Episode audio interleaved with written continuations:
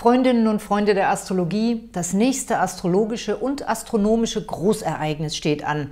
Eine ringförmige Sonnenfinsternis am 21. Juni, genau zur Sommersonnenwende. Herzlich willkommen bei Antonias Sterne, eurem Astrologie-Kanal und Podcast. Der neue Mondzyklus beginnt gewissermaßen mit einem Paukenschlag, nämlich mit einer Sonnenfinsternis, fast zeitgleich mit der Sommersonnenwende. Und zwar ist der Ablauf folgendermaßen. Am 20. Juni abends um 23.44 Uhr geht die Sonne in den Krebs und das ist dann der Moment der Sommersonnenwende. Es ist ein Samstag, deshalb ideal für ein Fest oder ein schönes Ritual, aber leider gelten ja immer noch viele Einschränkungen für Versammlungen aller Art, deshalb ist da Zurückhaltung geboten. Ich finde schon, dass es sich lohnt, diese Sommersonnenwende würdig zu zelebrieren, aber vielleicht lieber im kleineren Kreis und wenn es das Wetter zulässt, natürlich draußen, denn an der frischen Luft und in der Natur sind wir im Moment am sichersten. Am nächsten Morgen um 8.41 Uhr ist dann der Neumond im Krebs und der ist zugleich auch eine ringförmige Sonnenfinsternis. Das ist eine besonders seltene Form der Sonnenfinsternis, wenn nämlich der Mond die Sonne nicht komplett abdeckt und dadurch für kurze Zeit eine Art Feuerring am Himmel zu sehen ist. Leider können wir dieses Spektakel bei uns in Deutschland nicht beobachten, aber als astrologisches Symbol hat es trotzdem eine große Bedeutung für unser Leben. Einen Link zu den astronomischen Einzelheiten und der Sichtbarkeit der Sonnenfinsternis setze ich euch unten in die Videobeschreibung. Wie ist aber die Sonnenfinsternis nun astrologisch zu verstehen? Die Sonne steht ja in der Astrologie für das Bewusstsein und außerdem hat sie einen Bezug zu unserer persönlichen Zukunft. Denn die Sonne im Horoskop entspricht dem Sternzeichen und zeigt an, wohin wir uns entfalten werden und wie wir als Erwachsene unser Leben gestalten. Der Mond symbolisiert dagegen unser Unterbewusstsein und die Seelenkräfte, die uns bewegen. Außerdem hat er einen Bezug zur Vergangenheit, zu unserer Kindheit und zu unseren Wurzeln. Ihr könnt euch die Symbolik der Sonnenfinsternis so vorstellen. Wenn sich der Mond vor die Sonne schiebt und der Schatten des Mondes auf die Erde fällt, dann wird das Licht des Bewusstseins, also der Sonne und der Weg in die Zukunft, vorübergehend durch die Kräfte des Unterbewusstseins, also des Mondes und die Schatten der Vergangenheit blockiert. Wir müssen also innehalten und vergangene Ereignisse oder Handlungen aufarbeiten. Besonders wenn die Finsterniskonstellation auf das eigene Sternzeichen fällt oder auf wichtige Planeten im Horoskop, hat sie eine stark transformierende Kraft. Dabei gilt, eine Sonnenfinsternis entfaltet schon bis zu sechs Wochen vor ihrem Auftreten und noch bis zu sechs Monate danach ihre Wirkung.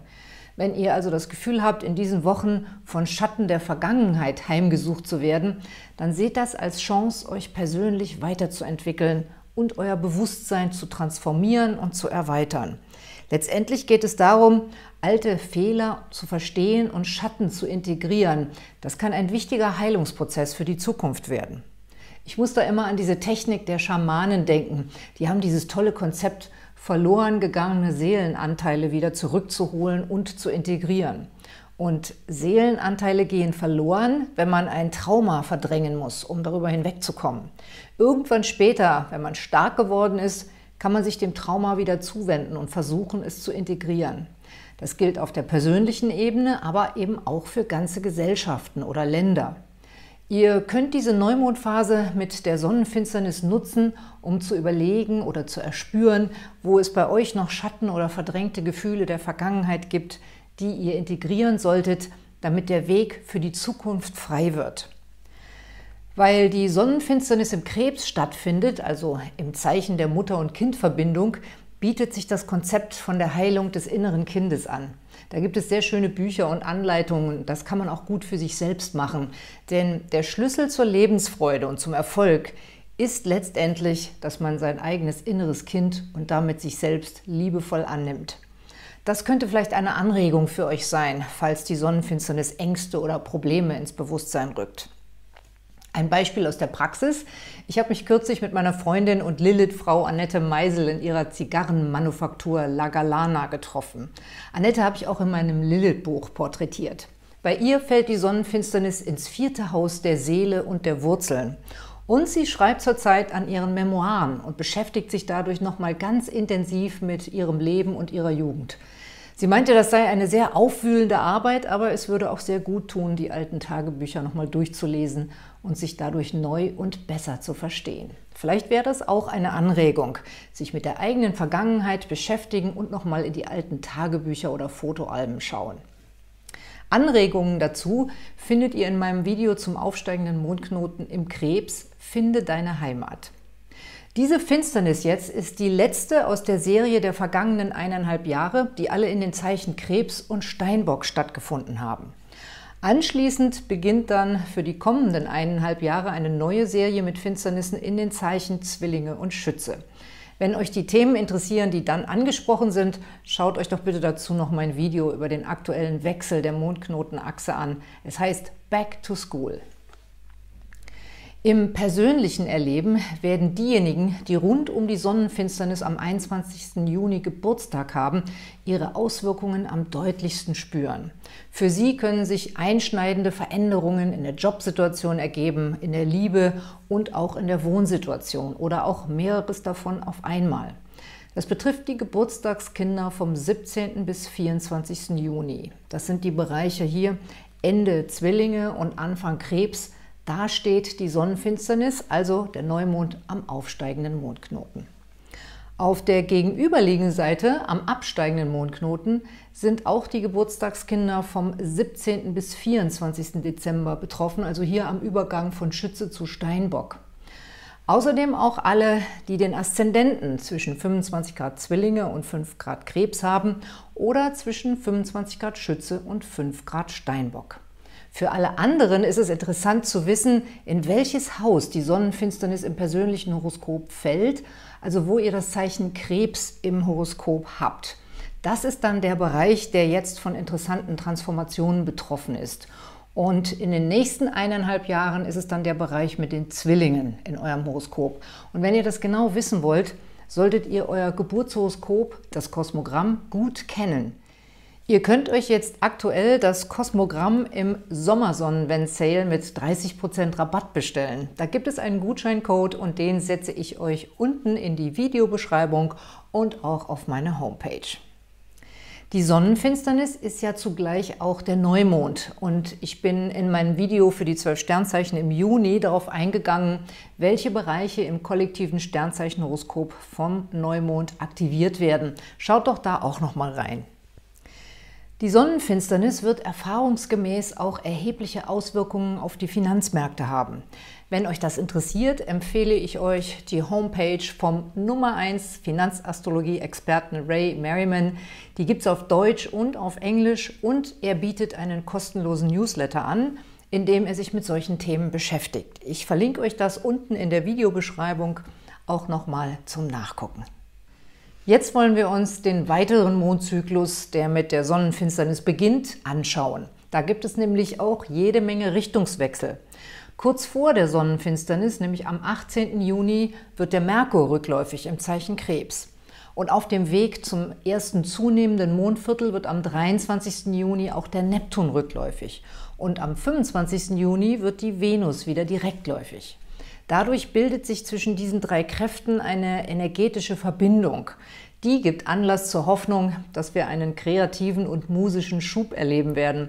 Der soll besonders schön werden für Liebesbriefe, Gedichte, alle Leute, die gern schreiben und künstlerisch aktiv sind. Vielleicht gibt es einen neuen, schönen Song, der zum Hit wird. Außerdem lassen die Planetenkräfte auch den Wunsch nach Liebe und Flirt gedeihen. Manches findet dabei erstmal nur in Gedanken statt. Früher gab es dafür das schöne Wort Schwärmerei. Man schwärmt für jemanden, aber das muss sich nicht unbedingt gleich im konkreten Erleben äußern. Das macht uns auch geduldig und zurückhaltend und dadurch kann so mancher Flirt und manche Liebe sich in Ruhe und ein wenig im Verborgenen entwickeln. Jedenfalls bis zum 28. Juni, dann haben wir das zunehmende Mondviertel mit dem Mond in der Waage. An diesem Tag passiert etwas sehr Wichtiges, da wechselt nämlich der Mars ins Zeichen Widder und dadurch beschleunigt sich die Energie. Normalerweise verbringt der Mars rund sechs Wochen in einem Zeichen, doch hier ist es was Besonderes. Er wird nämlich im September rückläufig und verbringt dadurch fast sieben Monate im Zeichen Widder. Das ist eine außergewöhnliche Konstellation, die uns in den nächsten Monaten stark beschäftigen wird. Ich habe dazu auch noch ein Mars-Special geplant. Der Mars steht im Widder in seinem eigenen Zeichen und entfaltet dadurch seine Kräfte besonders stark. Er wird vermutlich dafür sorgen, dass für viele wieder mehr Schwung und Entscheidungsfreude ins Leben kommen. Das ist einerseits gut, kann andererseits aber dazu führen, dass man übereilt Entscheidungen trifft, für die man noch gar nicht alle Grundlagen hat. Zumal ja jetzt auch erstmal der Merkur wieder rückläufig ist. Deswegen wäre meine Empfehlung, auch wenn sich ein Gefühl von Beschleunigung einstellt und ein dringender Wunsch, wieder loszulegen, dass es trotzdem besser ist, vorsichtig und umsichtig vorzugehen. Für die Liebe und den Flirt ist diese Konstellation erstmal gut, denn der Mars wird alsbald einen schönen Freundschaftsaspekt zur Venus bilden und dann fällt es leichter, Flirts anzufangen und sich mit netten Leuten zu amüsieren. Das funktioniert am besten, wenn es sich um Freizeitsituationen handelt oder Unternehmungen, bei denen Leichtigkeit im Spiel ist. Sobald Schwierigkeiten auftreten und die Sache sehr persönlich wird, kann es jedoch zu Spannungen kommen. Auf dem Weg zum Vollmond ergibt sich noch ein wichtiger Energiewechsel. Dann läuft nämlich Saturn wieder zurück in den Steinbock und dort bleibt er bis zur Wintersonnenwende. Er wird dann nochmal ein ganzes Stück in den Steinbock zurücklaufen und dabei bildet sich dann nochmal eine Planetenballung von Jupiter, Saturn und Pluto im Steinbock. Das wird uns noch sehr beschäftigen, wenn der Mars aus dem Widder heraus lauter harte Aspekte zu der Planetenmannschaft im Steinbock bildet und die nochmal so richtig herausfordert. Das wird bereits im August passieren und dann nochmal im Oktober und Dezember und darauf gehe ich natürlich in der, den nächsten Videos der nächsten Monate auch ein. Im aktuellen Mondzyklus wird der Vollmond exakt am 5. Juli um 6.44 Uhr, also praktisch in der Nacht von Samstag auf Sonntag. Der Mond steht dann im Steinbock und bildet eine Spannung zu Mars, Chiron und Lilith eventuell schon mal ein Vorgeschmack auf die harten Aspekte im zweiten Halbjahr.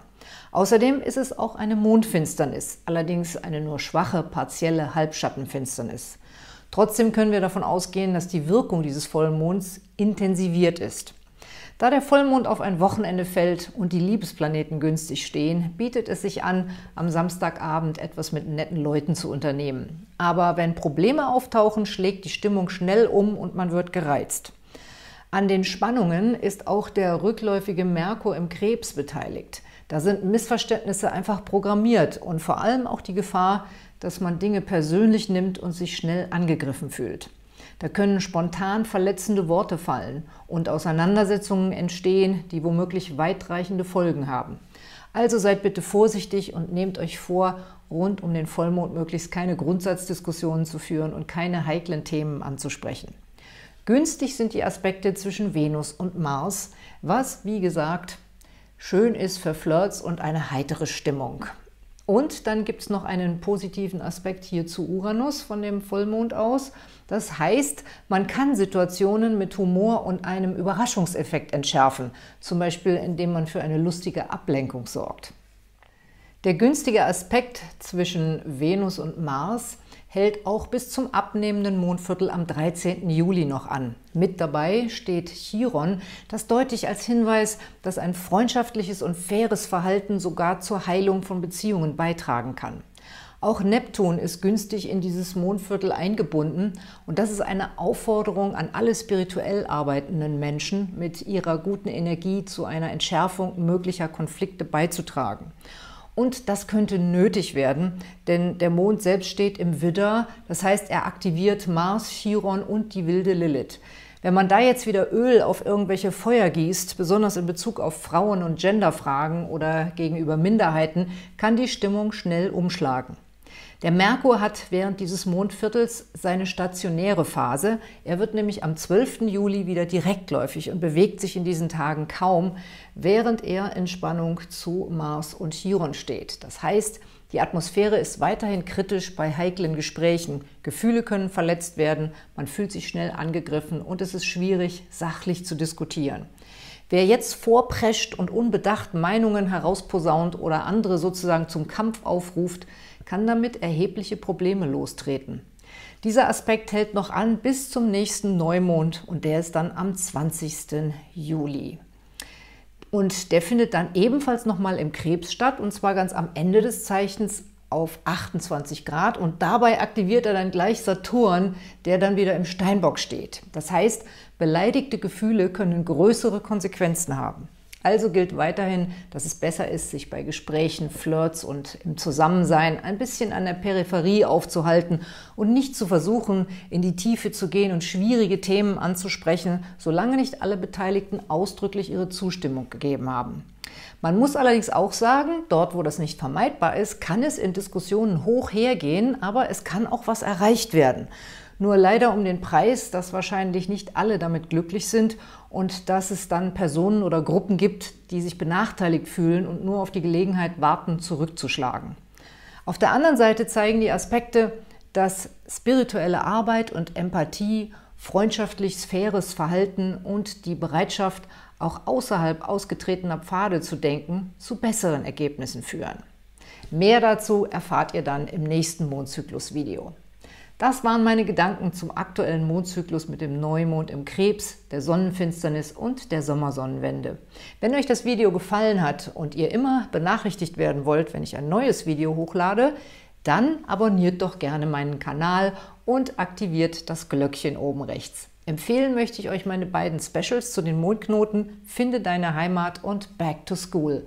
Und in meinem langen Video für den Juni bin ich bei allen Sternzeichen nochmal einzeln auf die Sonnenfinsternis eingegangen. Alles Gute mit den Sternen!